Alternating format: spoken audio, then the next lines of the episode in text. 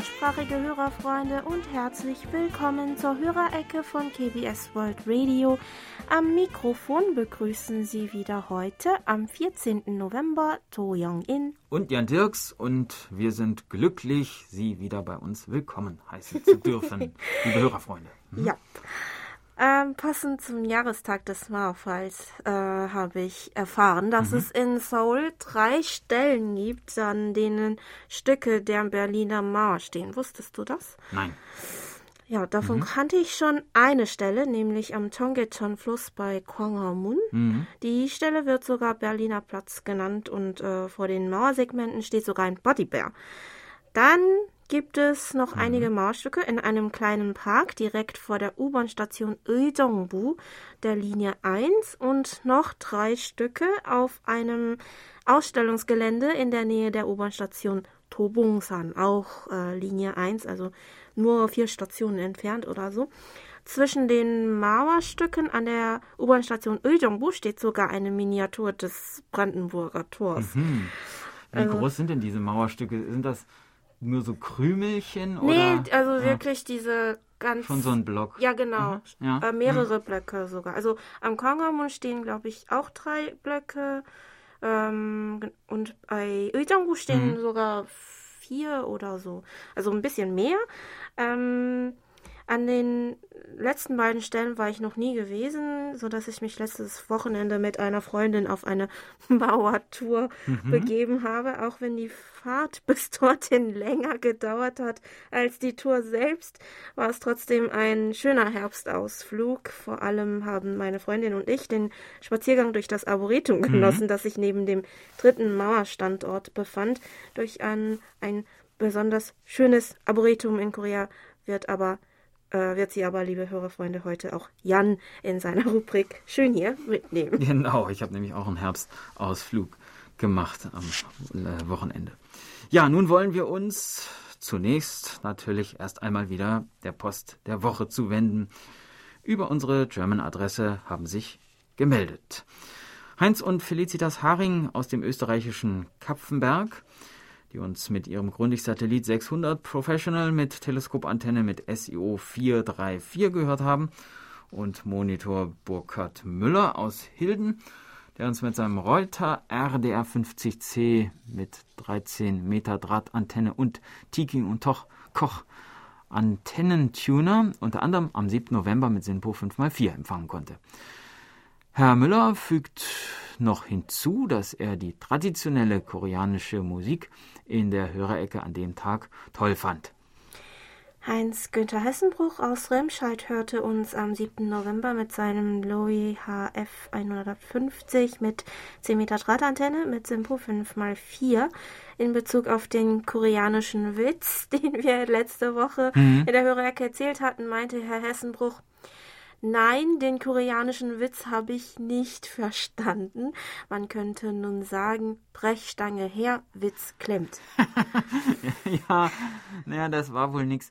Na, ich war ja auch nicht ganz so begeistert. Ja. Wir müssen uns mal überlegen, äh, wie wir das in Zukunft handhaben mit den koreanischen Witzen. nicht, dass die alle als Rohrkrepierer enden. Ja, erstmal Pause in dieser Hinsicht. ja, mal schauen. Also Vielleicht äh, finden wir ja doch noch einen, der mal so richtig zündet. Hm? Weiß ja. man ja nicht. Ja, zu unserer Erklärung über den kleinen Dolch auf, unserer KB, äh, auf unserem KBS-Kalender in diesem Monat schrieb uns Herr Hessenbruch dann noch, dass Damen diesen kleinen Dolch mit sich trugen, war mir nicht bekannt. Hier waren es dann eher die langen Haarnadeln, die auch als Waffen benutzt werden konnten. Unsere Oma hatte in den Nachkriegsjahren also Zweiter Weltkrieg, äh, immer ein Tütchen mit gemahlenem Pfeffer in ihrer Handtasche, um damit einen eventuellen Angreifer abwehren zu können. Unsere Mutter trug ein kleines Hackbeilchen mit sich, aber nie ist es zu Angriffen gekommen. Äh, ja, da bin ich aber erleichtert, mm. muss ich sagen. Ähm, heute wird wohl eher Pfefferspray mitgeführt als Dolch, Haarnadel oder mm. Beilchen. Mm. Ähm, dann berichtete Nuri Streichert aus Hildesheim, dass er uns am 7. November mit Simpo 5x4 und am 8. November mit Simpo 555 44 auf der Kurzwelle empfangen konnte. Dieses Mal sogar mit einem neuen Empfänger. Dazu schreibt uns Herr Streichert. Für die Samstagssendung hatte ich gestern erstmals meinen neuen Empfänger, den Texon PL 360, im Einsatz.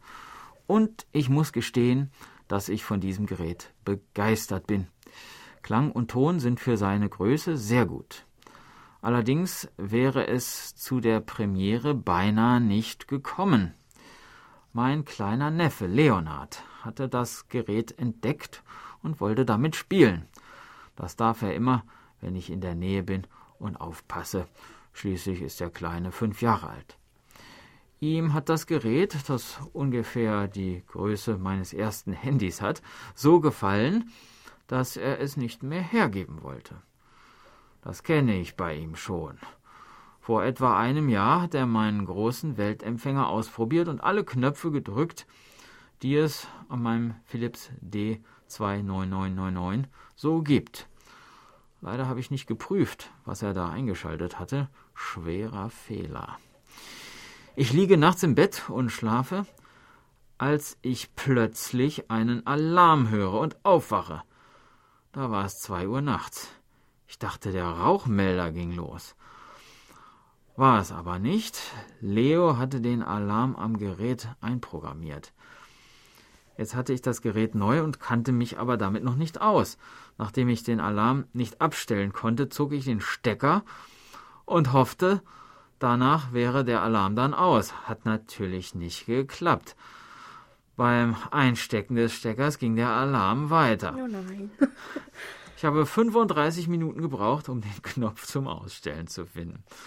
Wäre schneller gewesen, wenn ich bei meinem Gerät eine Bedienungsanleitung gehabt hätte. Ja, das ist auch ein sehr hartnäckiges Gerät gewesen. Mhm. Aber vielleicht wäre es für jemanden ja, wie mich etwas. Äh, ich stelle bei mir immer vier Alarme auf meinem Handy ein in fünf Minuten Abständen, damit ich irgendwann aufwache. Aber die lassen sich alle so einfach abstellen, sodass ich dann doch immer wieder verschlafe. Ja, dann hatte Herr Streichert noch eine Frage. Und zwar. Schreibt er, ich habe noch eine Frage zu Unterwegs mit Musik. Ihr berichtet ja immer, dass einige Künstler Musik für den japanischen Markt produzieren und in Japan sehr erfolgreich sind. Wie ist es denn umgekehrt? Gibt es auch japanische Bands oder Künstler, die in den koreanischen Charts vertreten sind? Ja, eher kaum. Ähm, wie wir in der Hörerecke schon einmal erzählt hatten, bestehen die koreanischen Charts eher nur aus koreanischen Songs, wenngleich es auch in letzter Zeit einige englische bzw. amerikanische Pop-Songs in die koreanischen Charts geschafft haben. Für japanische Songs gibt es aber auf den koreanischen Musik-Streaming-Plattformen immer eine separate Hitliste unter der Kategorie J-Pop, also äh, Japanese Pop. Aber auch da sind es meistens wieder japanische Lieder von koreanischen Bands, die unter den Top 10 platziert sind. Ähm, früher gab es aber schon einige japanische Musiker, die auch in Korea beliebt waren. Aber heute werden viele Koreaner eher über japanische Fernsehserien und Filme auf japanische Lieder und Musiker aufmerksam, ähm, glaube ich. Das ist auch bei mir so. Ich singe auch gerne japanische Lieder im Noderbang. Davon gibt es auch ziemlich viele zur Auswahl. Soll das heißen, dass du auch etwa noch Japanisch kannst? Das nicht, aber da werden ähm, die Schriftzeichen in koreanischen Schriftzeichen. Ah, okay. Also, wie nennt man das Die denn? Lautung ist Genau, dann, genau, äh, genau. vorgegeben, Leider kann ich's kannst nicht du- lesen. Ah, okay. Ich kann aber ein äh, bisschen sprechen, aber nicht lesen, Nicht- leider. Ah, okay. Nee, Ah. die Zeichen sind mir doch ein Hm. bisschen. ähm, ja, auch sind einige japanische Sängerinnen und Sänger äh, dadurch bekannt Hm. geworden, weil koreanische Musiker einen koreanischen Remake von ihren Songs veröffentlicht haben und damit erfolgreich waren.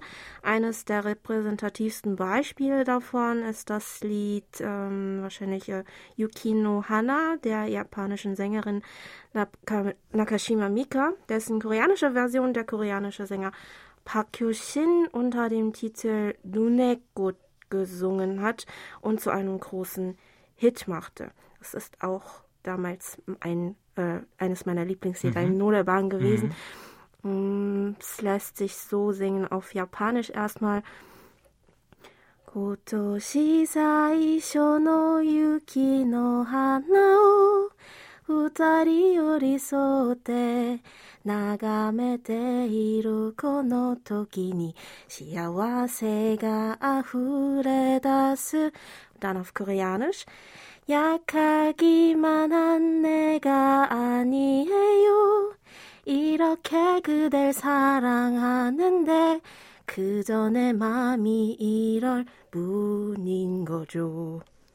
Hey. ja, der japanische sowie der koreanische ah. Titel heißt übersetzt Schneeblume. Ah, da läuft es mir den Rücken runter. ist ja wunderschön, ja.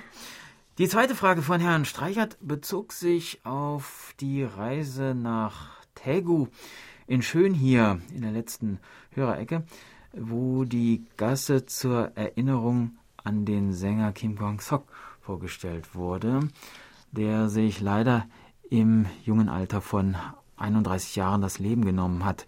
Herr Streichert fragte noch, ob die Hintergründe für diesen Suizid bekannt sind.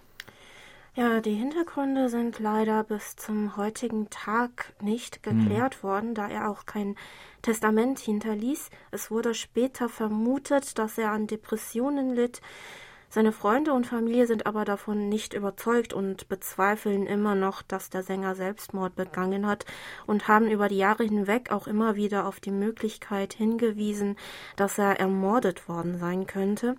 Verdächtigt wurde dabei immer seine Frau, aber Beweise gab es nicht.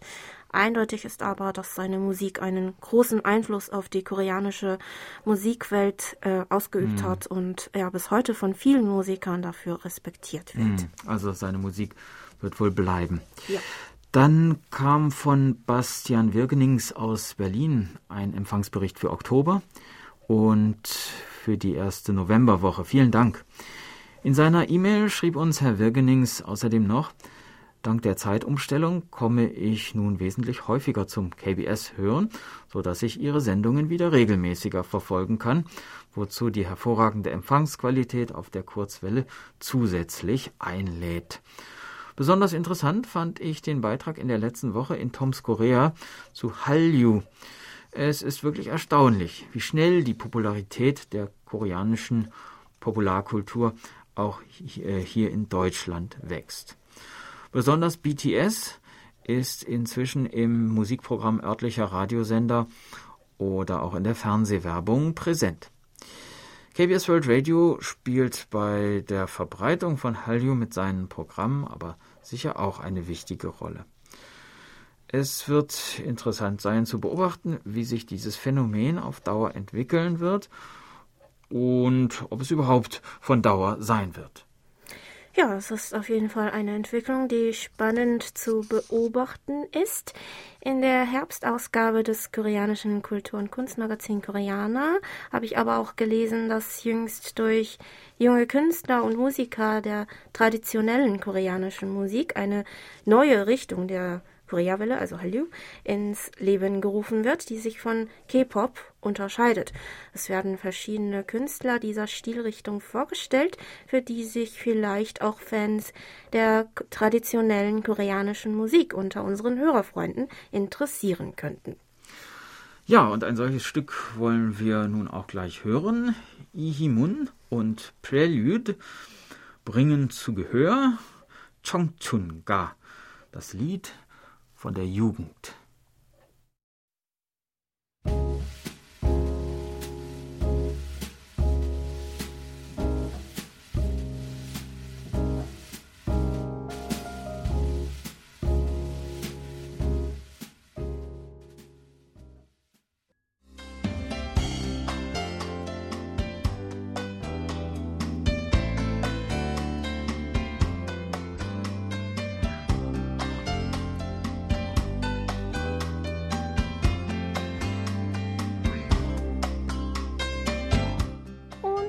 Kommen wir zu den Medientipps. Auch diese Woche ein großes Dankeschön an Monitor Erich Kröpke für ihre Zusammenstellung.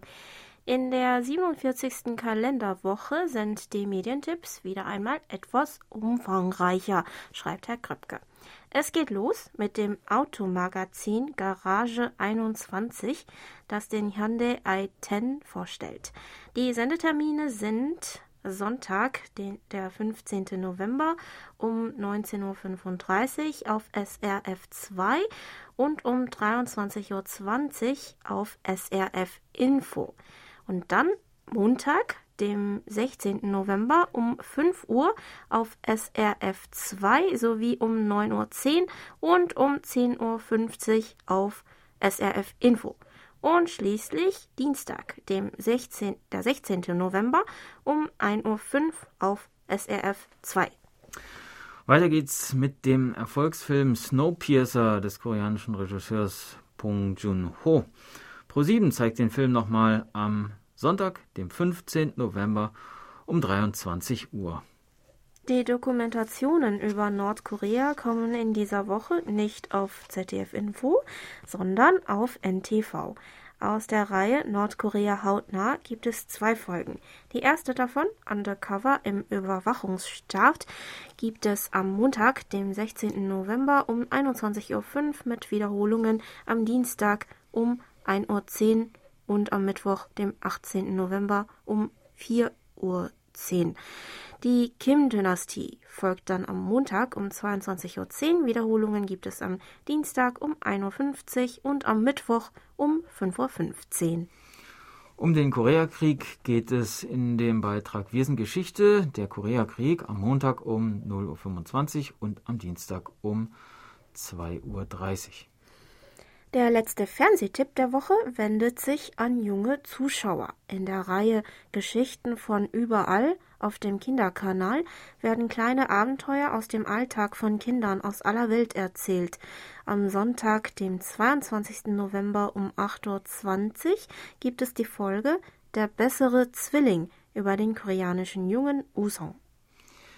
Der Radiotipp ist ein Konzert des Symphonieorchesters des Bayerischen Rundfunks, das am Freitag, dem 20. November um 20.05 Uhr auf BR Classic Live aus dem Herkulessaal der Münchner Residenz gesendet wird. Eine Solistin ist die Koreanerin Jae Lee, die Konzertmeisterin der zweiten Geigen ist. Aufgeführt werden Symphonien von Mozart und Mendelssohn. Das waren die Medientipps und wir machen weiter mit der Post. Über die Internetberichtsvordrucke haben sich diese Woche gemeldet äh, Jamel Abdallah aus Tunesien, der uns am 9. November übers Internet gehört und Komplimente über für das äh, Programm mitgeschickt hat. Andreas Hennig aus Griebstein, der mit seinem Kundig-Weltempfänger mit Teleskopantenne am, unter anderem am 5. und 6. November einen Empfang von Sympo 5x4 verzeichnete und Monitor Paul Gager aus Wien, der uns mit seinem Texon S2000 mit Teleskopantenne Ende Oktober und Anfang November mit Simpo 5x4 empfangen konnte. Monitorin Birgit Denker und Siegbert Gerhardt aus Frankfurt am Main schickten uns ihren Empfangsbericht für Oktober und für die erste Novemberwoche und meldeten folgendes. Die Kurzwelle, Rufert, äh, die Kurzwelle mhm. über Uferten, 3955 Kilohertz, ist hier in Frankfurt am Main in A20 meistens problemlos in guter Empfangsqualität zu hören gewesen. Momentan in B20 schwächelt äh, die Kurzwelle über Uferten trotz der 250 Kilowatt Sendeleistung leider etwas. Wir scheinen im Grenzbereich der Ausbreitungs toten Zone des 75 Meter Bandes zu liegen. Da schwankt der Kurzwellenempfang sehr oft und neben Fading kommt Rauschen auf. Es ist zwar immer etwas hörbar, aber halt ungewohnt schlecht. Am 5. November ähm, kam, aber, kam es aber zur Besserung des Empfangs zur gewohnter Stärke. Wir wir beobachten. Mhm. Wieder einen besonderen Dank für die schöne koreanische traditionelle Musik in der Hörerecke. Das Kayagum-Stück Legende aus ferner Zukunft war wundervoll auf diesem traditionellen und klangvollen Musikinstrument gespielt. Die Vielfalt der Hörerfragen und Hörerbeiträge in der Hörerecke begeistern uns sehr. Vielen Dank, liebe Frau Denker, lieber Herr Gerhard. Ja, die Empfangsqualität scheint in letzter Zeit etwas schwankend zu sein. So berichtete auch Paul Jamet aus L'Isle-Adam in Frankreich. Der Empfang war sehr, sehr schlecht am 6. November auf der 3955 kHz, wobei er am Ende ein Stückchen besser wurde. Auch der Empfang des darauf folgenden französischen Programms war weiterhin schlecht. Auch Igal Benger aus Ochtrup schrieb uns, am 7. November ist der Empfang an meinem Standort doch tatsächlich mit überwiegenden Simpo-Werten von 5 x 4 gelungen. Bedauerlicherweise ist jedoch von der Sendung in der letzten Viertelstunde praktisch kein Empfang gewesen, außer mhm. Brummen und Rauschen. Am gleichen Tag meldete auch Monitor Michael Willruth aus Frankfurt am Main einige Störungen beim Empfang. Mit seinem ICOM IC 703 mit 6 Meter Drahtantenne konnte Herr Willruth uns zunächst mit SINPO 55444 empfangen. Äh, danach schrieb er uns dann, um 20 Uhr 35 UTC trat ein starkes Rauschen während ihrer Sendung auf, sodass die Sendung ab jetzt mit SINPO 55343 bewertet werden konnte ab 20.48 Uhr UTC verwendete ich die Loop-Antenne Texon AN200. Dies brachte aber nur kurzfristig eine Verbesserung des Empfangs. Ab 20.55 Uhr UTC war das Rauschen so stark, dass der Empfang ihrer Sendung nicht mehr möglich war. Oh, das ist sehr schade. Mhm. Vor allem Hörerfreunde aus Frankfurt hatten uns fast immer von einer guten Empfangsqualität berichtet. Wir hoffen, dass Sie alle heute wieder einen gewohnt guten Empfang haben, liebe Hörerfreunde. Dann berichtete uns Monitor Franz Schanzer aus dem österreichischen Schrems in seiner E-Mail über den Empfang unserer Sendung am 7. November sowie über zwei aktuelle Geschehnisse in Österreich. Er schreibt, der Empfang war wieder sehr gut und störungsfrei. Das Programm sehr interessant. Auch der Empfang über 3955 Kilohertz ist sehr gut. Fallweise tritt leichtes Fading auf. Österreich ist überschattet von zwei Ereignissen. Erstens hat uns Covid-19 voll im Griff. Die täglichen Infektionen betragen derzeit knapp 8000 Fälle. Die Beschränkungen wurden weiter ausgedehnt. Zweiter Lockdown, Lockdown, zwei Familien in einem Haushalt, Hausbesuche und nächtliche Ausgangssperre von 20 Uhr bis 6 Uhr. Ja, und zweitens Terroranschlag am 2. November 2020 um 20 Uhr in der Innenstadt von Wien. Ein 20-jähriger IS-Sympathisant erschoss mit einer langen Waffe vier Menschen und verletzte 24 Passanten, bis er schließlich selbst von Polizeibeamten getötet wurde. Österreich befand sich in dreitägiger Staatstrauer. Es war eine schreckliche Zeit. In diesem Zusammenhang gab es 14 Verhaftungen von IS-Sympathisanten. Die Ermittlungen wurden in die Schweiz und nach Deutschland ausgedehnt. Man kann der Polizei und den Rettungskräften nur gratulieren für ihren hervorragenden Einsatz und den im Einsatz gestandenen Polizisten danken. Ja, über den Terroranschlag in Wien wurde natürlich auch in den hiesigen Medien berichtet. Das ist wirklich schrecklich. Auch der Anschlag in Paris war ja erst vor kurzem. Mhm. Ähm, an dieser Stelle drücken wir unser Beileid und tiefes Mitgefühl aus. Als letztes haben wir dann noch Post von Lutz Winkler aus Schmitten bekommen. Herr Winkler verzeichnete am 4. November mit seinem Perseus mit Rail 51 einen Empfang von SINPO 55343. Zum Empfang allgemein und zum Thema Ginkgo-Baum in Deutschland kommentierte Herr Winkler, die Sendungen sind weiterhin mit gutem Signal zu empfangen. Vielen Dank für Ihre abwechslungsreichen und interessanten Sendungen. Eine Anmerkung noch zum Thema Ginkgo-Baum. Ja, in Deutschland gibt es auch eine Ginkgo-Kultur. Als wir vor einiger Zeit mal in Weimar waren, haben wir dort den Ginkgo-Baum gesehen, inspiriert durch Herrn von Goethe. Dort gibt es sogar ein Ginkgo-Museum. Der dort erworbene Ginkgo-Tee schmeckte aber auch eher nach aufgebrühtem Heu und entsprach nicht so ganz meinen Erwartungen. Ginkgo-Tee hm. habe ich selbst noch nie probiert. Von den kleinen Früchten bekommt man ähm, hier öfter zu hm. kosten, da sie auch als Zutaten in einigen koreanischen Speisen verwendet werden. Ich mag den Geschmack nicht so. Ja, nicht so ja. ja. Mhm. Ähm, dann hieß es noch in der E-Mail von Herrn Winkler. Nun ist der vorletzte Monat des Jahres 2020 angebrochen. Die ersten Nachtfröste ziehen über das Land und die Blätter fallen von den Bäumen. Es ist die Zeit, in der ich mich ins Haus zurückziehe, normalerweise. Doch was ist in diesen Tagen schon normal? Manche sehen die derzeitige Situation als Panikmache an. Ich kann für meinen Teil sagen, in meiner Umgebung steigt die Anzahl der Leute, die sich mit Corona infiziert haben. Manchmal ein einfacher Verlauf, manchmal müssen die Menschen auch in ein Krankenhaus. Da ich mit meiner Herz-OP bereits Bekanntschaft mit diversen Intensivstationen gemacht habe, und ich diese nicht wieder erleben möchte, halte ich mich mit Kontakten stark zurück und trage natürlich auch Maske. Ob ein Herunterfahren des gesellschaftlichen Lebens sinnvoll ist oder nicht, darüber kann man durchaus diskutieren. Aber dass wir in Deutschland angeblich in einer Diktatur leben und Panik gemacht wird, darüber diskutiere ich nicht.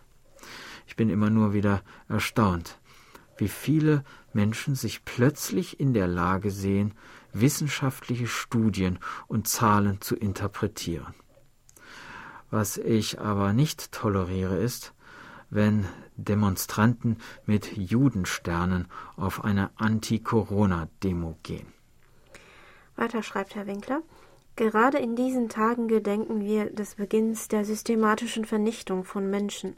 Ich habe in den letzten Tagen einen Bericht gesehen, der einzelne Schicksale mhm. nachgezeichnet hat. Und im Grunde genommen ging es Hitler und seiner Clique um das Geld. Da wurden schnell Judensteuern erfunden, die jüdischen Gemeinden mussten für das Aufräumen der abgebrannten Synagogen aufkommen und so weiter. Ich hoffe, dass sich die Menschheit nicht wieder in solch einen Wahnsinn stürzt und, egal ob Juden, Christen oder Muslime, nicht aufgrund ihrer Religion Ziele von Hasstiraden sind oder vernichtet hm, werden. Hm. Dazu habe ich aber noch eine Frage an Sie. Gibt es auch in Korea jüdisches Leben? Und wenn ja, wie viele Juden leben derzeit in Korea? Hm. Ja, die jüdische Community in Südkorea ist ziemlich klein. In einem Artikel aus dem Jahre 2008 ähm, haben wir gelesen, dass sie um die 250 Mitglieder zählt, also in ganz Korea. Die Zahl scheint aber in den letzten Jahren etwas gestiegen zu sein, so dass sie heute bei knapp 1000 liegen soll.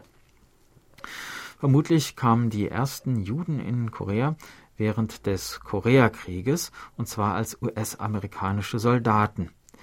Bis heute soll ein großer Teil der jüdischen Gemeinde in Korea aus US-amerikanischen Soldaten und ihren Familien bestehen. Hinzu kommen Englischlehrkräfte, Diplomaten und Studenten aus den USA oder Kanada, die für ein paar Jahre in Korea leben. Auf dem US-Stützpunkt Yongsan in Seoul ist auch stets ein Rabbi stationiert, so dass der Stützpunkt für lange Zeit der einzige Ort war, wo jüdische Gottesdienste abgehalten werden konnten. Im Jahr 2008 wurde aber dann das erste sogenannte Chabad-Haus in Korea eröffnet, das einer Gruppierung des orthodoxen Judentums angehört. Seitdem müssen die Mitglieder der jüdischen Gemeinde in Korea nicht zum US-Militärstützpunkt für ihre Gebete. Osha Litzmann, der mhm. erste zivile Rabbi in Korea, hält die Shabbat-Feier in seinem Haus in Seoul. Das Shabbat oder Chabad-Haus hm, bietet außerdem auch Unterricht in Tora und koschere Speisen zum Kaufen an, äh, wofür sich auch Koreaner interessieren. Mhm. Im Jahr 2017 wurde mhm. auch die progressive Gruppe Hake Hila in Seoul gegründet, die sich vor allem für Vielfalt und Inklusion einsetzt. Seit 2019 gibt es zudem in der Nähe von Namsan in Seoul auch ein jüdisches Tauchbad, Mikwe, sodass die Mitglieder der jüdischen Gemeinde für die rituelle Reinigung nicht mehr nach Tokio oder Singapur fliegen müssen.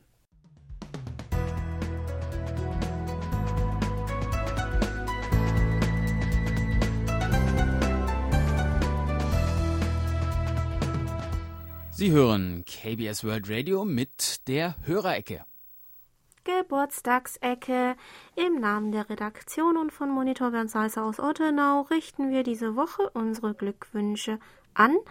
Hanna Lackner in Villach, Günther Lachmann in Vrestedt, Hans Kaas in Triefenstein, Henrik Leuker in Bamberg, Ryu Paiska in Freiburg, Christine Pries in Lorsch, Rolf Endres in Taunusstein, Klaus Huber in Bad Griesbach und Johann Ruff in Mülheim. Wir wünschen Ihnen alles Gute, viel Glück und viel Freude zum Geburtstag. Und das tun wir mit Musik. Yi Seung-hwan singt Happily Ever After.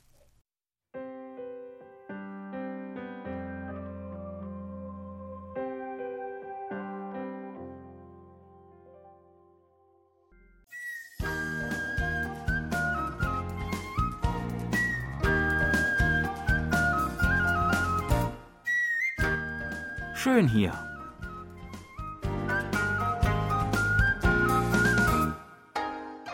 Ausflugstipps für Korea mit Jan Dirks.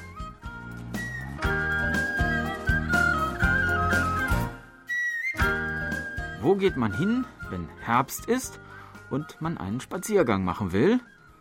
Na klar, in den Wald. Genau das haben wir heute vor. Wir besuchen einen ganz besonderen Wald, nämlich das koreanische Nationalarboretum in Gwangnung in der Provinz Gyeonggi-do. Mit dem Auto braucht man von der Seouler Innenstadt bis dorthin ungefähr eine bis anderthalb Stunden, je nach Verkehrsverhältnissen. Bevor man aufbricht, sollte man allerdings unbedingt eines beachten, um einen Parkplatz zu bekommen, muss man sich einen Tag vorher anmelden sonst steht man plötzlich ziemlich dumm da, dort mitten im Wald. Man kann aber auch mit öffentlichen Verkehrsmitteln hierher gelangen. U-Bahn Linie 1 bis Ujeongbo, Ausgang 5 und dann Bus Nummer 21, der direkt vor dem Nationalen Arboretum hält. Auch über die Öffnungszeiten sollte man sich vorher informieren, denn sonntags und montags bleibt das Waldgelände geschlossen, um die Natur zu schonen. Das Nationalarboretum wurde im Jahre 1987 fertiggestellt. Sein Standort wurde ganz bewusst gewählt. Ganz in der Nähe liegt das Grab von König Sejo aus der Joseon-Dynastie, das ebenfalls besichtigt werden kann. Im Jahre 1468 wurde König Sejo hier begraben und so wurde der umliegende Wald von Kwangneung seit mehr als 550 Jahren von vielen Generationen in besonderem Maße geschützt und gezielt verwaltet. Auch die nun uralten Bäume, die damals vor vielen hundert Jahren gepflanzt wurden, sind heute noch zu sehen. Das Gelände des Arboretums liegt nur wenige hundert Meter von der Grabanlage entfernt. Es umfasst über 1000 Hektar Naturwald und 100 Hektar mit speziell angelegten Baum- und Gartenbereichen, einem Nadelbaumwald, einem Zierbaumwald, einem Aromagarten und verschiedenen Teichanlagen, wo man Enten und andere Wasservögel beobachten kann. Es macht einfach Spaß, hier im Wald herumzulaufen und ab und an auch einmal die breiten Hauptwege zu verlassen und sich auf die seitlichen Pfade zu begeben, auf denen kaum jemand unterwegs ist.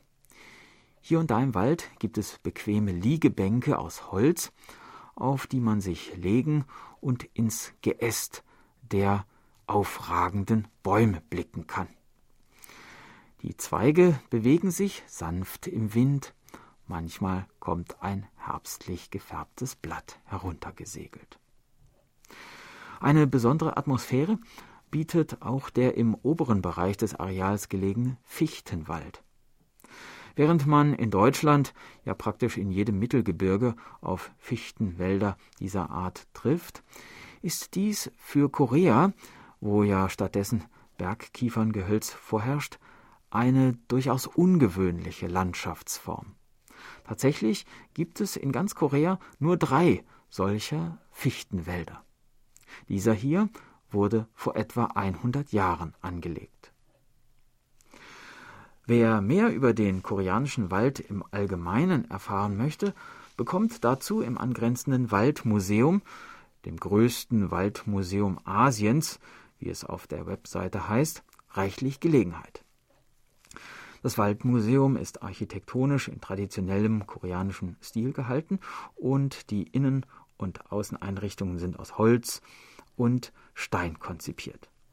Das Museum enthält 11.000 Stücke koreanischer forsthistorischer Materialien, Relikte und Holzprodukte in insgesamt fünf Ausstellungshallen.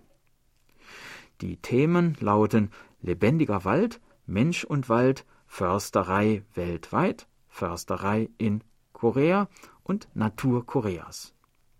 Dem Museum angeschlossen sind unter anderem auch ein großes Herbarium, das viele Pflanzen äh, und Insektenexemplare beherbergt, und ein Forschungszentrum für subtropische Pflanzen. Hier gibt es also eine ganze Menge zu sehen. Das war unser Ausflugstipp für heute. In einer Woche starten wir die nächste Tour und würden uns freuen, wenn Sie uns auch dann wieder begleiten. Tschüss und bis dahin, sagt Jan Dirks.